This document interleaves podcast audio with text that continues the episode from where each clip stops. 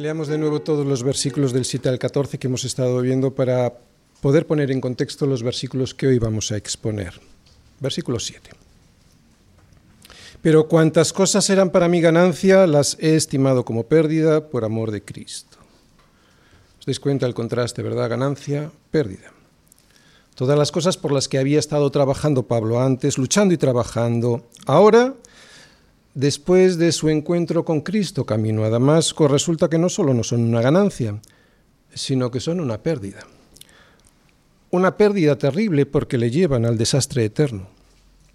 Allí, en ese camino, en su encuentro con Jesús, el Señor le mostró que su vida anterior era una total y dramática equivocación. Por eso, y es lo que vamos a ver en el siguiente versículo, decide tirar todo eso por el retrete. Versículo 8. Ciertamente aún estimo todas las cosas como pérdida, por la excelencia del conocimiento de Cristo Jesús, mi Señor, por amor del cual lo he perdido todo y lo tengo por excremento, para ganar a Cristo ese encuentro con el Señor le hizo ver que el conocimiento que de Dios tenía antes y en el que ponía toda su esperanza de salvación era simplemente un conocimiento religioso, ritual, vacío. Por eso dice que lo da por perdido y se asombra del conocimiento profundo que le da Jesús sobre la vida, sobre la vida de verdad. Pablo llama a este conocimiento un conocimiento excelente. Además, todas las obras religiosas que él hacía antes para ganarse el favor de Dios y que estaban basadas en un conocimiento errado sobre quién era Dios, las llama basura frente a la obra suprema y perfecta de Cristo sobre la cruz. ¿Veis? Basura, obra perfecta de Cristo. Por eso quiere ser hallado en Él y no en su propia opinión, que es lo que vemos en el versículo 9. Quiero ser hallado en Él, no teniendo mi propia justicia, que es por la ley, sino la que es por la fe de Cristo, la justicia que es de Dios por la fe. Uno de los versículos más esclarecedores de toda la escritura es el versículo 9 que nos muestra el contraste que hay entre la justicia de uno mismo, la propia, frente a la justicia de Dios. Pablo nos dice en este versículo que solo hay dos caminos que Dios nos ofrece para presentarnos delante de Él y poder ser justificados. O nuestra propia justicia, o la justicia que es de Dios, que es por la fe en Jesucristo. Pablo escogió la justicia de Dios, que es por la fe en Jesucristo, porque el Señor le mostró que con sus propias justicias era imposible llegar a cumplir las expectativas que la ley de Dios nos exige para poder ser considerados como justos. Por eso, este excelente conocimiento que nos muestra toda nuestra incapacidad para salvarnos a nosotros mismos, claro, una vez que lo conoces, nos anima a querer conocerle más y mejor. Y así poder experimentar su poder, el poder que levantó a Jesús de entre los muertos, que es lo que dicen los siguientes versículos, versículos 10 y 11. A fin de conocerle y el poder de su resurrección y la participación de sus padecimientos, llegando a ser semejante a él en su muerte, si en alguna manera llegase a la resurrección de entre los muertos Estamos repasando para poner en contexto los versículos que hoy vamos a predicar. Esto ya lo hemos estado viendo en predicaciones anteriores. Pero Pablo nos recuerda que es tan excelente el conocimiento que tenemos en Cristo que nos lleva a querer parecernos cada día más a Él en todo. En todo, incluso dice ahí en sus padecimientos y llegando a ser semejantes a Él, incluso en su muerte. O sea, muriendo a nosotros mismos, muriendo a nuestros propios deseos. Pero Pablo dice que aún así no llegamos a ser perfectos. Versículos 12 y 13.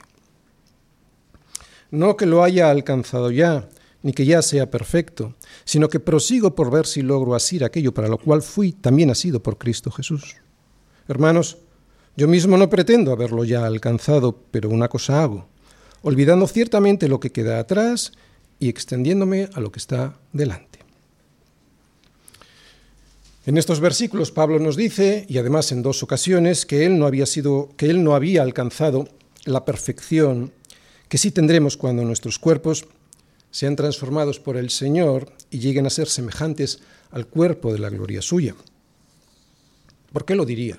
Bueno, es probable que lo diría porque seguramente algunos en Filipos creían que Pablo era perfecto, que era tan perfecto como lo había sido Jesucristo sobre la tierra y por eso igual pensaban que para ellos también sería posible llegar a serlo. Pero no, les dice él, yo aún no he llegado a esa perfección, sin embargo espero llegar algún día. Pero hermanos, mientras tanto, una cosa hago. No me desanimo por no haber llegado aún. Estoy en el proceso de mejorar mi santidad. Me esfuerzo, me extiendo hacia adelante como lo hacen los atletas mientras están corriendo una carrera. Y no dejo de poner mi vista en la meta sin despistarme con el resto de las cosas que veo por el camino. Eso es lo que hago. Tan solo una cosa hago. Tan solo una cosa ocupa toda mi atención. ¿Lo hacemos así? No miro hacia atrás, dice Pablo, quedándome enganchado a los pecados y a los errores del pasado. Y tampoco miro a los, a los lados, despistándome con los entretenimientos que me procura distraer el mundo y su sistema de valores perverso y engañoso. No. ¿Cómo hay que correr la carrera? Pongo mi vista en la meta y prosigo a ella. Versículo 14. Prosigo a la meta, al premio del supremo llamamiento de Dios en Cristo Jesús. El llamamiento de Dios para todos nosotros es para que algún día, cuando lleguemos a su presencia, lleguemos a ser perfectos, absolutamente perfectos. A ver, hermanos, es lo que Él quiere para nosotros. Por eso Pablo lo define como el supremo llamamiento de Dios. Y es un llamamiento que solo se puede encontrar, lo dice ahí, ¿en dónde? En Cristo Jesús. Pero mientras tanto, también hay algo que hacer y que forma parte de este mismo llamamiento. Dios no solo nos ha llamado a través del Evangelio para poder perdonar nuestros pecados y después de eso mandarnos al cielo. En medio de eso hay algo para lo que también hemos sido llamados. Sí, es cierto que el supremo llamamiento de Dios y que está escondido en Cristo, o sea, en su vida, en su muerte y en su resurrección, es para que algún día lleguemos a ser absolutamente perfectos, pero entre el llamamiento en el que Él nos perdona los pecados, gracias al arrepentimiento en fe, y el supremo llamamiento que es que algún día lleguemos a ser perfectos, hay algo que se nos pide hacer. Entre el llamamiento y perdón de pecados y el supremo llamamiento hay algo que se nos pide hacer. La santificación. Santificarnos. La santificación es un proceso que es largo, que es duro y a veces es muy doloroso, y que concluirá cuando nuestros cuerpos sean resucitados y glorificados, y ya entonces nos será imposible pecar. Entonces seremos semejantes a Jesús en su naturaleza, y la presencia del pecado, ese que tanto nos hace sufrir aquí, habrá desaparecido para siempre.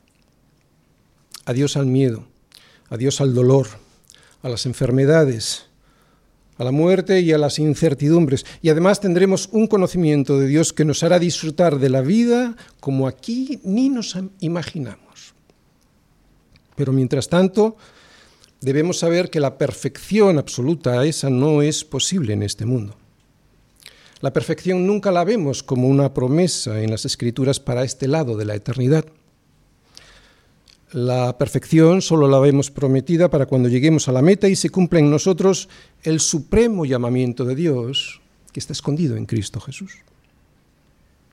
Hay creyentes a los que se les ha enseñado que sí, que podemos alcanzar aquí la perfección, pero ni Pablo la había conseguido. Así que no es posible la perfección absoluta, no es posible que haya un llamado a la perfección absoluta aquí. Aún así, aún así, no vamos a justificar el, pecado para revolcarnos en él. Ante el engaño de aprovecharse de la gracia de Dios, Pablo les dice a los romanos, ¿qué pues diremos? ¿Perseveraremos en el pecado para que la gracia abunde? Y la respuesta la sabemos todos. En ninguna manera. Porque los que hemos muerto al pecado, ¿cómo viviremos aún en él? Si esto ocurre, si alguien piensa que puede engañar a Dios aprovechándose de su gracia, no ha entendido nada del Evangelio. Si alguien piensa que porque Dios, al ver que el pecado abundó, hizo sobreabundar su gracia sobre nosotros, tiene licencia para pecar impunemente, riéndose de la bondad de Dios, está muy equivocado. Un cerdo que ha sido regenerado en oveja odia volver a caer en la charca de barro y heces en la que antes disfrutaba. ¿Habéis visto alguna oveja revolcándose en el lodo? No está en su naturaleza. Y si vuelve a caer y la goza allí y no quiere salir, es que nunca nació de nuevo y su naturaleza jamás fue regenerada de cerdo a oveja. Porque una gracia que no transforma tu vida es una gracia que no ha sido recibida. Dios quiere vernos correr la carrera de la santidad y con la vista puesta en la meta. Eso sí es haber recibido la gracia. Proseguir en la carrera y hacia la meta implica un proceso, un proceso de mejora en nuestra santidad, un proceso en el que mientras no llegamos a la perfección, podemos ir disfrutando aquí, como una sombra de la realidad futura, de parte de esa alegría, de ese gozo, de esa comunión con Dios y del conocimiento de muchas de las cosas que Dios nos va a dar, que ahora ni nos imaginamos llegar a conocer y entender. Esta santidad aquí, aunque imperfecta, es una pequeña muestra, una muestra, una prueba de la perfección definitiva esa que nos será regalada en el día de Jesucristo. Así que no te agobies, pero tampoco te acomodes. Es una santificación progresiva y por eso mismo creciente. Cuando te conviertes no recibes todo el conocimiento necesario para crecer en tu santidad. Todos lo sabemos, vamos creciendo día a día, cada día más. Pero si te detienes en tu crecimiento espiritual, entonces sí que tienes un problema serio. Aquí no existe la perfección absoluta, pero sí que podemos ser cada día más santos, cada día más maduros, cada día más justos, cada día con más fe y confianza en el Señor, cada día más llenos de amor y de paciencia. Es largo, es muy doloroso, pero se puede. Hay demasiadas personas en las iglesias que llevan años y años convertidos y que siempre están en el mismo punto. Sentados en el borde del camino y sin avanzar un solo palmo en la carrera de su santidad. Yo mismo me he visto así muchas veces. De hecho, cada vez que estoy en este púlpito, así me veo. Este pararse en el camino de la santidad este quedarse quieto en el borde del camino significa retroceder. Has de ser honesto y si no aprecias ninguna diferencia significativa en tu santidad, algo que se ve en los frutos del Espíritu en tu vida, es que entonces no estás prosiguiendo hacia la meta, al premio del supremo llamamiento de Dios en Cristo Jesús. Y eso es peligroso para ti, sí, pero también para tu familia. Recuerda que el fruto del Espíritu es amor, gozo, paz, paciencia, benignidad, bondad, fe, mansedumbre, templanza. Y la templanza es tener dominio propio. Recuerda que si no estás viendo estos frutos que provienen del Espíritu y que van creciendo cada día más en un proceso en el que vas siendo cada vez más perfecto y más maduro, es que te estás despistando por el camino sin poner tu vista al frente en la meta al premio del supremo llamamiento de Dios en Cristo Jesús. Si esto es así, ponte en manos de Dios, vuélvete a fijar dónde está la meta que Él te ha puesto y pídele que te muestre su poder en el camino de santidad que debes andar para ir creciendo. No te puedes quedar como un bebé espiritual toda tu vida. Y una de las señales de la madurez espiritual es no quedarse mirando lo que has dejado atrás, añorándolo. Has de esforzarte. Esta es la prueba de la madurez, esta es la prueba de la perfección. Vivir añorando el pasado es no centrarse en el presente y mucho menos poner la vista en el futuro, que es donde tenemos que tener puesta la meta de nuestra llegada. Proseguir hacia la meta es lo que caracteriza a los cristianos maduros. Así que todos los que somos maduros, no perfectos, pero sí maduros, esto mismo sintamos. Versículos 15 y 16. Así que todos los que somos perfectos, esto mismo sintamos. Y si otra cosa sentís, esto también os lo revelará Dios. Pero en aquello a que hemos llegado, sigamos una misma regla, sintamos una misma cosa. Haz lo que sabes que tienes que hacer. Lo que vamos a ver es la doctrina y su aplicación práctica, Filipenses 3, versículos 15 y 16. Bien, el tema de la predicación de hoy va a ser muy sencillo de entender. Pablo nos va a decir que tenemos que tener que tener la doctrina básica sobre la salvación claramente definida para que luego podamos hacer aquello que sabemos que tenemos que hacer. Y ya sin excusas porque tenemos claramente definida la doctrina. Y el sermón de hoy lo voy a exponer a través del siguiente esquema. Primera parte. Debemos tener la doctrina correcta, versículo 15. Primera parte. Segunda parte. ¿Qué hacer ante cuestiones que no tenemos claras?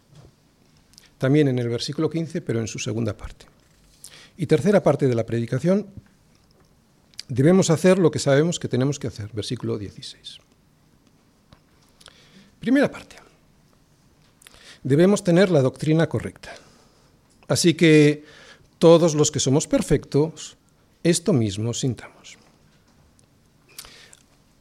Antes de entrar en la exhortación que vemos ahí de Pablo, y que es esto mismo sintamos, vemos algo anterior. ¿no? Para entender bien esta exhortación, antes diré lo que ya mencioné en el anterior sermón y que también he resumido al comienzo de este, que no existe en esta vida la perfección, porque ahí vemos que nos dice todos los que somos perfectos. Bien, esto es algo que ya nos ha dicho en el versículo 12, no que lo haya alcanzado ya, ni que ya sea perfecto. Entonces, Pablo, ¿por qué estás diciendo esto? Él antes nos ha dicho que no ha sido hecho absolutamente perfecto. Eso todavía no le ha llegado. Eso le llegará, ¿cómo? Si prosigue a la meta, al premio del supremo llamamiento de Dios en Cristo Jesús. Entonces, si la perfección absoluta no es posible en esta vida, ¿Por qué nos dice ahora todos los que somos perfectos? Bueno, porque sí que podemos llegar a tener una perfección relativa, o sea, lo que entendemos por madurez, que es lo que nos quiere decir realmente con esta palabra de perfectos. Aquí la perfección absoluta no existe. Lo dijimos el domingo pasado, la perfección absoluta qué es? Es tener una comunión con Dios en un estado de comunión perfecta, ¿no? Como lo hacía Jesús con su Padre mientras estuvo en esta tierra. Y esa comunión aquí estamos muy lejos de conseguirla, ¿verdad? Y conocer también el poder de su resurrección, de tal manera que no solo nos libremos de la culpa y del poder del pecado, sino que seamos libres de la presencia del pecado en nuestra vida. ¿Os dais cuenta? Hemos sido librados de la culpa al ser perdonados y también del poder del pecado porque podemos luchar contra él, pero no de la presencia del pecado. Así que no solo debemos ser libres de algunos pecados, sino de todos. Los de obra, los de pensamiento, los de omisión. Ser, perfectos es ser libre de todo esto, de cualquier relación con el pecado. Y esto aquí, como muy bien todos sabemos, no es posible al 100%. Según ya nos ha dicho Pablo, ¿Sabes cuál es la señal que te indica que alguien es perfecto? Alguien es perfecto cuando sabe que no lo es. Alguien es perfecto cuando sabe que todavía no ha alcanzado la perfección absoluta que, sin embargo, sí que prosigue por ver si logra asir aquello para lo cual fue también asido por Cristo Jesús, porque le duele. Le duele no parecerse cada día más a Él. Esta es una persona madura espiritualmente, maduramente perfecta.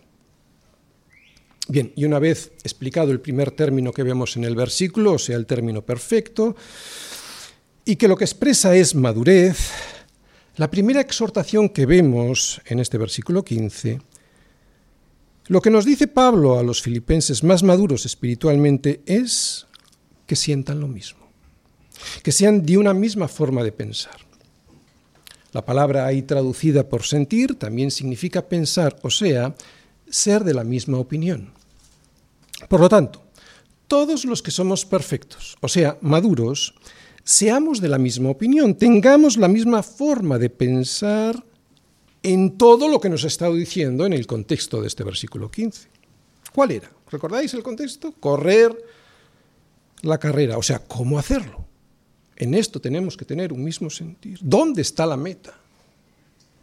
¿Y cuál es el premio del supremo llamamiento de Dios? Este es el contexto. En, este, en esta carta Pablo nos comparte su experiencia de una vida cristiana plena, llena de gozo, una vida que, como hemos leído, se centra en tan solo una cosa y solo esa hace. Una vida que está llena de problemas. Pues anda, que Pablo no tenía problemas. Una vida que está llena de problemas, sí, por eso nos dice que debemos pelear la buena batalla, pero que al mismo tiempo, y si nos enfocamos en pelearla con las armas que el Señor nos da, podemos vencerlos, esos problemas, y salir airosos. Pero para ello tenemos que tener muy clara la doctrina de la salvación. Levantarnos cuando nos caemos, esto significa proseguir en la carrera. Y tercero, tenemos que tener muy clara dónde está la meta para que con la vista puesta al frente, no despistarnos con lo que nos puede entretener de lo realmente importante, que es, ¿y cuál es el contexto? Correr nuestra carrera de la santidad. Así que el contexto de este versículo es la santidad, sobre la santidad. ¿Sabías que será la santidad, solo la santidad, la que te dará la satisfacción que anhela tu alma? Por eso hemos de anhelar esta santidad y ser cada día más perfectos, más maduros en el Señor, lo vuelvo a repetir, es fundamental. Muchas veces estamos tristes y estamos ansiosos y no tenemos satisfacción en esta vida porque no estamos corriendo la carrera de la santidad. Otra vez, ¿sabías que será la santidad, o sea, la comunión con Dios y caminar como Él quiere? ¿Será la santidad, solo esa santidad, la que te dará la satisfacción que anhela tu alma? Por eso hemos de anhelar esta santidad y ser cada día más perfectos, o sea, más maduros en el Señor. Esto es, pues, lo que debemos pensar, sentir, nos dice Pablo. Pensar todos lo mismo sobre lo que es importante aquí, que es ir creciendo en madurez para alcanzar la perfección absoluta allí, o sea, el premio del supremo llamamiento de Dios en Cristo Jesús. Haya pues en vosotros este mismo sentir que hubo también en Cristo Jesús, dice Pablo en Filipenses 2, en el anterior capítulo. Porque los que son de la carne, y esto ya se lo dice a los romanos, los que son de la carne piensan en las cosas de la carne, pero los que son del Espíritu, en las cosas del Espíritu. A ver, mi hermano, ¿en qué piensas día a día? Hora a hora. Minuto a minuto, segundo a segundo, en las cosas que son de la carne o en las cosas que son del Espíritu. Porque Pablo nos anima a los que se supone que somos maduros a sentir, a pensar una misma cosa. Así que como iglesia debemos tener todos la doctrina correcta, la que hace referencia a la salvación, por supuesto, pero también la que nos ayuda a mejorar en nuestra santidad y yo sé que esa es mi labor, mi labor más importante como pastor y maestro. Os aseguro que me esfuerzo mucho en ello y que es mi mayor preocupación. Pero pastor, en este versículo Pablo no habla de doctrina. Pablo solo dice así que todos los que somos perfectos, esto mismo sintamos. Bueno, es cierto, pero como ya os he dicho antes, este versículo 15 está insertado en todo un capítulo, el capítulo 3, que es tremendamente teológico, el más teológico de los cuatro. Y si ahora volvierais a leer este capítulo, el capítulo, perdón, este versículo, el versículo 15, dentro de todo el capítulo 3, veríais lo que Pablo desea. que todos los filipenses tengamos clara nuestra doctrina básica sobre la salvación para que seamos de un mismo sentir en nuestra santidad. Porque sin la doctrina correcta, no solo no hay salvación, sino que tampoco hay santidad. El capítulo 3 nos habla de santidad, de la experiencia de Pablo en su caminar con Cristo, en la experiencia de Pablo en su camino de santidad. Algo sobre lo que hemos profundizado hoy y también en el sermón anterior. Y para que esta santidad no se vea comprometida, al inicio del capítulo nos muestra dos errores que debemos evitar a toda costa. ¿Os acordáis? Porque ya lo hemos visto, el que enseñaban los judaizantes y creer que, llegados a un punto en nuestra vida cristiana, ya podemos quedarnos satisfechos porque hemos alcanzado la perfección. ¿Qué errores nos pueden impedir caminar en este punto que acabamos de ver, en el de la santidad? Vamos a ver. Primer error, el error de los judaizantes. Los judaizantes, algunos de los cuales todavía estamos viendo por ahí en algunas iglesias enseñando doctrinas equivocadas, les decían a los filipenses que a menos que se circuncidaran, guardaran las fiestas religiosas y se abstuvieran de determinados alimentos, no serían considerados verdaderos cristianos. Por eso Pablo advertía a los hermanos en Filipos que si les hacían caso, corrían el peligro de quedar bajo la ley y no bajo la gracia. Y lo dice de esta manera tan brutal y clara. Seguro que lo recordáis. Guardaos de los perros, guardaos de los malos obreros, guardaos de los mutiladores del cuerpo, porque nosotros somos la circuncisión, los que en espíritu servimos a Dios y nos gloriamos en Cristo Jesús, no teniendo confianza en la carne. Vamos todos, enseguida vamos a ir viéndolo, pero vamos todos a Filipenses 3.3 para ir siguiendo este versículo. Fijaros, vamos a ver tres cosas ahí. Tener confianza en la carne, o sea, en las obras de justicia que surgen de la carne, es todo lo contrario de poner nuestras esperanzas en la gracia de Dios. Por lo tanto, ¿cuáles son las características de los verdaderos maestros, de los verdaderos cristianos? Lo acabamos de leer en Filipenses 3:3. El verdadero pueblo de Dios, el pueblo de la alianza, el que tiene su corazón circuncidado, es aquel que tiene tres características claramente definidas. Primera, la podéis leer ahí, sirve a Dios en espíritu. El verdadero pueblo de Dios le sirve, y ese servicio, en cualquiera de sus formas, siempre es adoración. Por eso cuando servimos a Dios lo que estamos haciendo es adorando. Aquellos que somos de la circuncisión, dice Pablo, le adoramos. Los que nos hemos circuncidado el corazón somos los que adoramos de verdad, porque adoramos a Dios en espíritu y no en la carne, como enseñaban los falsos maestros. Y lo que Pablo nos está intentando decir con esta primera parte de Filipenses 3 es que no adoramos a través de ritos ni de ceremonias religiosas como son la circuncisión, las fiestas religiosas y las leyes ceremoniales como las que ordenaban las dietas que tenían que seguir los judíos, no comas esto, no comas aquello. ¿Por qué? ¿Por qué? ¿Por qué todo esto no es la verdadera circuncisión? Porque esto no cambia el corazón. Dice Pablo que adoramos por la fe que produce el Espíritu Santo en nosotros, no por hacer ciertas cosas o estar en un lugar concreto, como ahora mismo en esta iglesia. ¿Qué veis lo segundo? Se glorían en Cristo Jesús.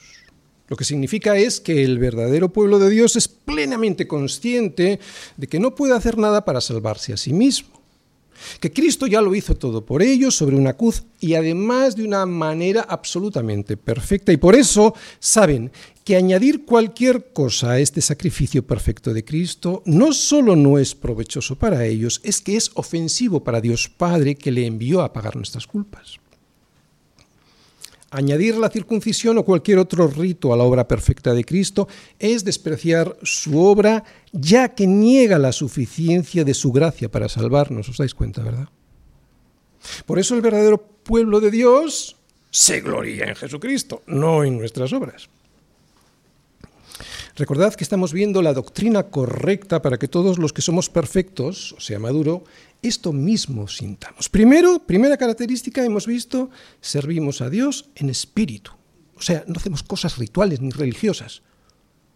Para servir a Dios me refiero, aunque haya un rito, aunque haya unas formas. Y segundo, solo nos gloriamos en Cristo Jesús, no en nuestras obras. Tercero que vemos ahí en, en Filipenses 3.3, que es que no tenemos ninguna confianza en nuestra carne.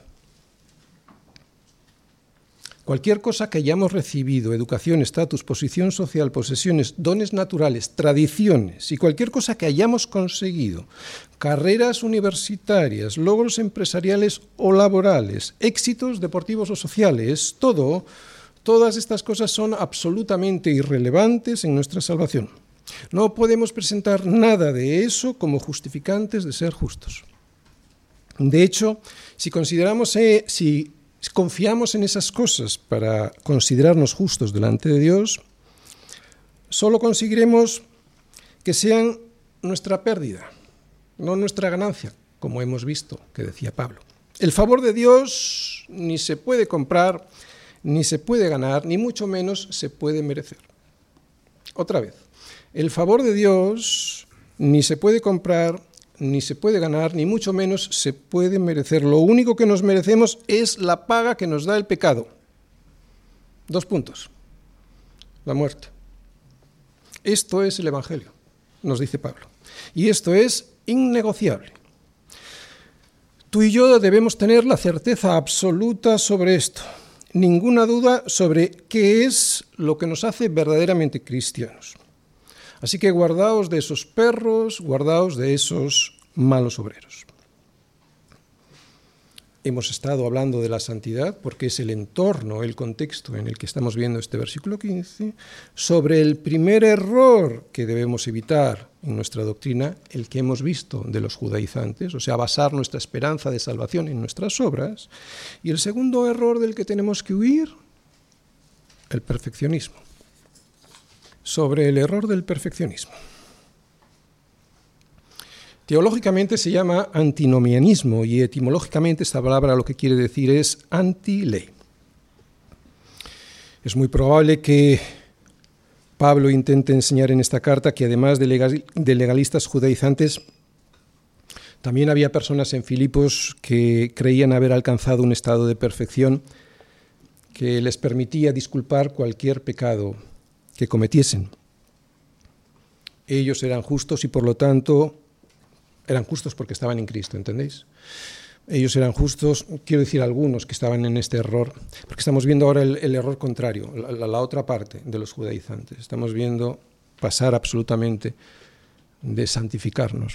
Digo que habría gente allí que pensaban que eran justos por estar en Cristo, así que cualquiera que les intentara mostrar cualquier error en su vida o cualquier pecado, pues lo justificaban, Y decían que eran cosas que no tenían importancia o, lo que es peor, que para aquellos que están en Cristo, sus actos carecen de trascendencia. Esta herejía ha estado presente desde el mismo inicio de la vida de la Iglesia. Hay una pregunta que nos hacen muchas veces a los que decimos, al igual que Pablo, que los creyentes somos salvos solo por la gracia, únicamente por la fe, y es la siguiente. Después de haber recibido esa gracia y por lo tanto el perdón de tus pecados, ¿tenemos licencia para pecar libremente como queramos? Si Dios muestra su gloria salvándonos a pesar de nuestros pecados, ¿será su gloria más exaltada si pecamos deliberadamente después de haber creído en el Evangelio? La respuesta ya la hemos visto antes y nos la da Pablo, lo hemos leído en Romanos 6, versículos 1 y 2. ¿Qué pues diremos? ¿Perseveraremos en el pecado para que la gracia abunde? De ninguna manera, porque los que hemos muerto al pecado, ¿cómo viviremos aún en él? Hay algo que tenemos que tener muy claro, y yo estoy seguro que aquí todos los que somos perfectos, esto mismo sentimos. La gracia de Dios derramada sobre nuestros corazones nos lleva siempre a la obediencia, nunca a justificar y excusar nuestro pecado. Otra vez, La gracia derramada de Dios sobre nuestros corazones nos lleva siempre a la obediencia y nunca a justificar o excusar nuestro pecado. La vida del creyente que está unido por la fe a Cristo es diferente. Otra vez, la vida del creyente que está unido por la fe a Cristo es diferente.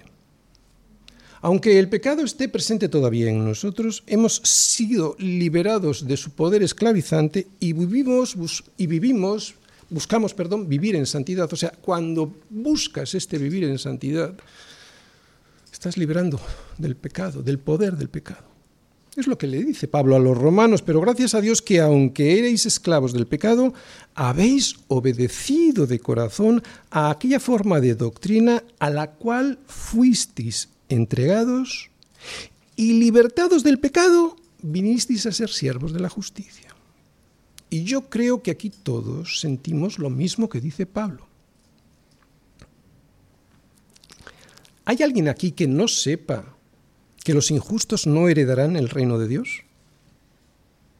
No erréis, ni los fornicarios, ni los idólatras, ni los adúlteros, ni los afeminados, ni los que se echan con varones, ni los ladrones, ni los avaros, ni los borrachos, ni los maldicientes, ni los estafadores heredarán el reino de Dios. Y esto erais algunos, mas ya habéis sido lavados, ya habéis sido santificados, ya habéis sido justificados en el nombre del Señor Jesús y por el Espíritu Santo de nuestro Señor.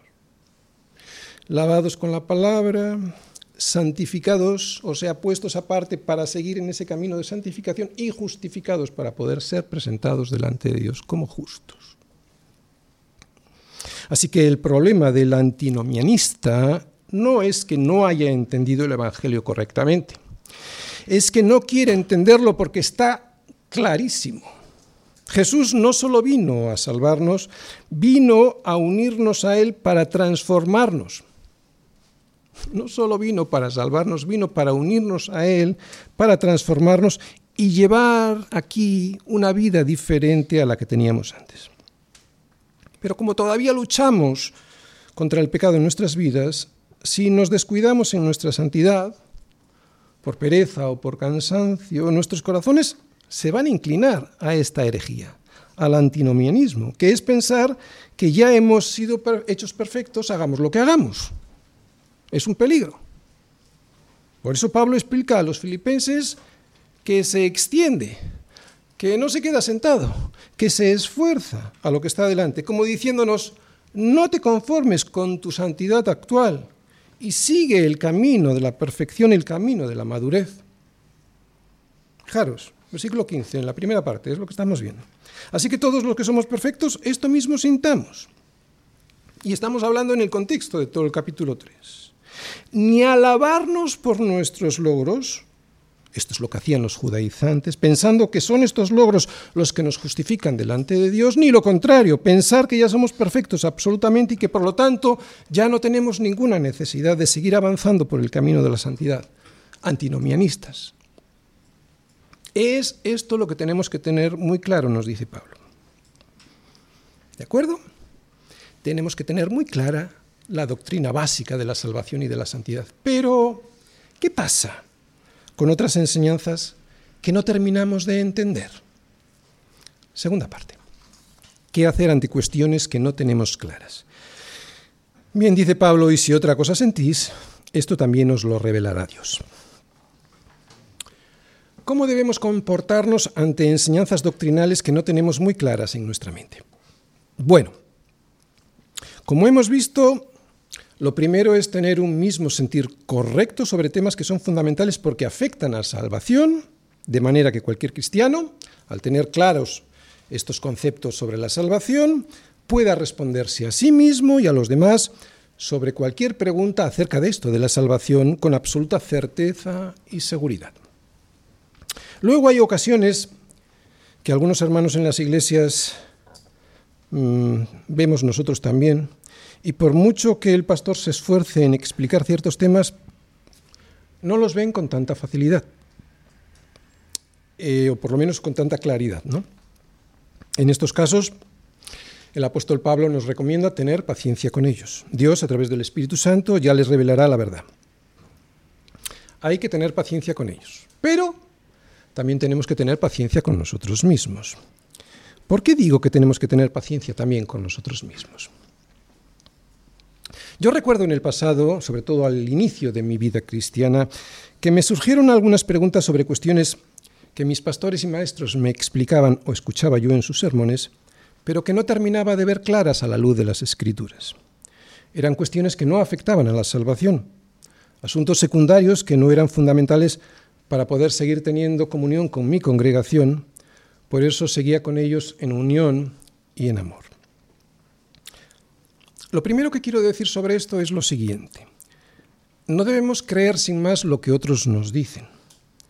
Si no vemos que la palabra de Dios apoya claramente lo que escuchamos, debemos poner, por lo menos al principio, esa enseñanza a un lado y seguir en unión y en armonía con ellos. ¿Por qué?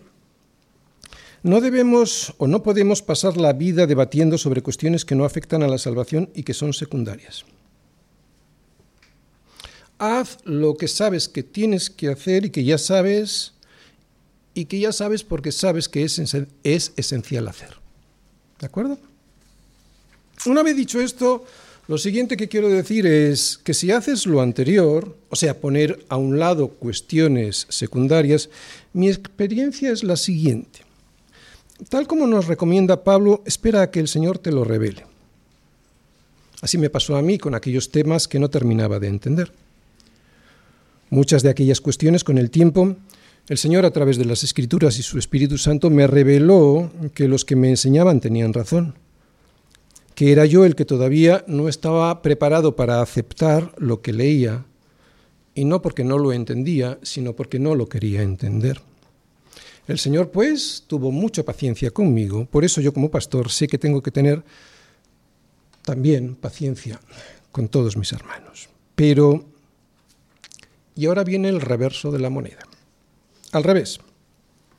Otras cosas que no entendía como me las explicaban, no las entendía porque me las explicaban mal.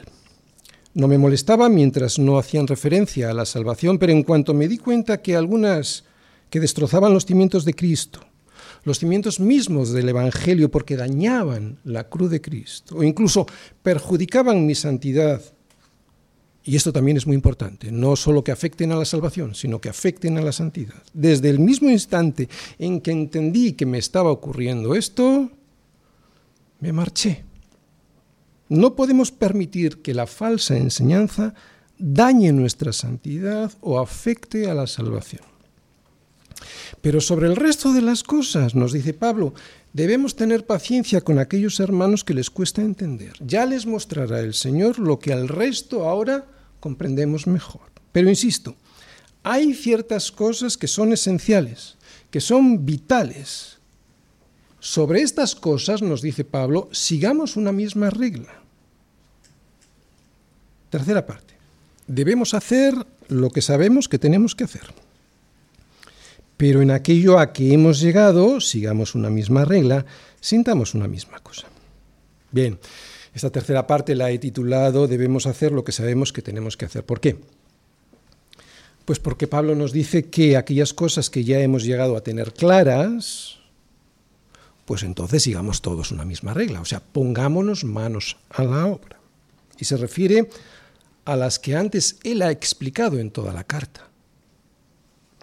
Especialmente, primero, a que la salvación no es por obras, sino es por la fe en el sacrificio de Cristo, o sea, lo contrario a lo que enseñaban los judaizantes, y segundo, a que jamás llegaremos a ser perfectos, aunque no por ello debemos quedarnos satisfechos, sino proseguir a la meta. En todos estos temas que tenemos claros, dice Pablo, sigamos una misma regla, o sea, pongámonos a trabajar en ello. En una misma iglesia tenemos creyentes recién convertidos y otros que llevan muchísimos años en el Señor. Pero esto no debe ser ningún obstáculo para que en aquello a lo que ya hemos llegado a tener claro, sigamos todos una misma regla. Sabiendo lo siguiente, sabiendo lo siguiente, sabiendo lo siguiente. y esto es para ponerse a temblar, que a todo aquel a quien se le haya dado mucho, mucho se le demandará, y al que mucho se le haya confiado, más se le pedirá. O sea, que si ya has sido iluminado por el Señor a través del Espíritu Santo, sé coherente con eso que te ha sido revelado. No solo pensemos una misma cosa, sino que sigamos esa misma cosa. Es lo que dice Pablo, sigamos esa misma regla. De nada vale que tengamos la doctrina correcta si no la aplicamos en nuestra vida. Una de las cosas que he descubierto en mi caminar con el Señor es que si pongo en práctica eso que ya sé y no me enredo con cosas que todavía no entiendo bien, Él, gracias a esa mi obediencia en todo aquello que ya sé, muchísimas veces después me ha revelado, me ha hecho entender eso que no entendía antes. Hay muchas personas que se pasan la vida debatiendo sobre cosas que no tienen claras solo para no tener que hacer aquello que saben que tienen que hacer. Es una forma de desobediencia. Como no lo entiendo todo, pero es que nunca lo vas a entender todo. Muchas cosas sí, pero si lo llegas a entender todo, ¿qué pasaría? Llegarías a ser como Dios, que es el engaño del diablo en Génesis 3.5. Así que sobre lo que ya sabes, nos dice Pablo, sigue esa regla, sigamos esa misma regla. La esencia de la madurez, de la perfección en la vida cristiana es distinguir entre la enseñanza esencial y ponerla en práctica, y no considerar esencial cuestiones que no lo son, perdiendo el tiempo con discusiones sobre ellas como si fuesen fundamentales. ¿Para qué? Para desobedecer. Otra vez. La esencia de la madurez, escucha bien, la esencia pues de la perfección, tal y como Pablo nos la explica, en la vida cristiana es distinguir entre la enseñanza esencial y ponerla en práctica y no considerar cuestiones que no son esenciales, perdiendo el tiempo con esas cuestiones, con discusiones de esas cuestiones, como si fuesen fundamentales. Porque con eso lo que hacemos es perder el tiempo. Pongámonos a trabajar en eso que ya sabemos y que tenemos claro. ¿Sí? Termino. Sigamos una misma regla, sintamos una misma cosa. Practica aquello que el Señor ya te ha revelado como cierto. Aplica a tu vida lo que está fuera de duda, fuera de cualquier duda en las Escrituras. Prosigue hacia la meta en las cuestiones fundamentales para tu salvación y tu santidad y deja de enredarte en aquello que usas como excusa. ¿Por qué? porque lo usas como excusa para no obedecer a la verdad. Amén.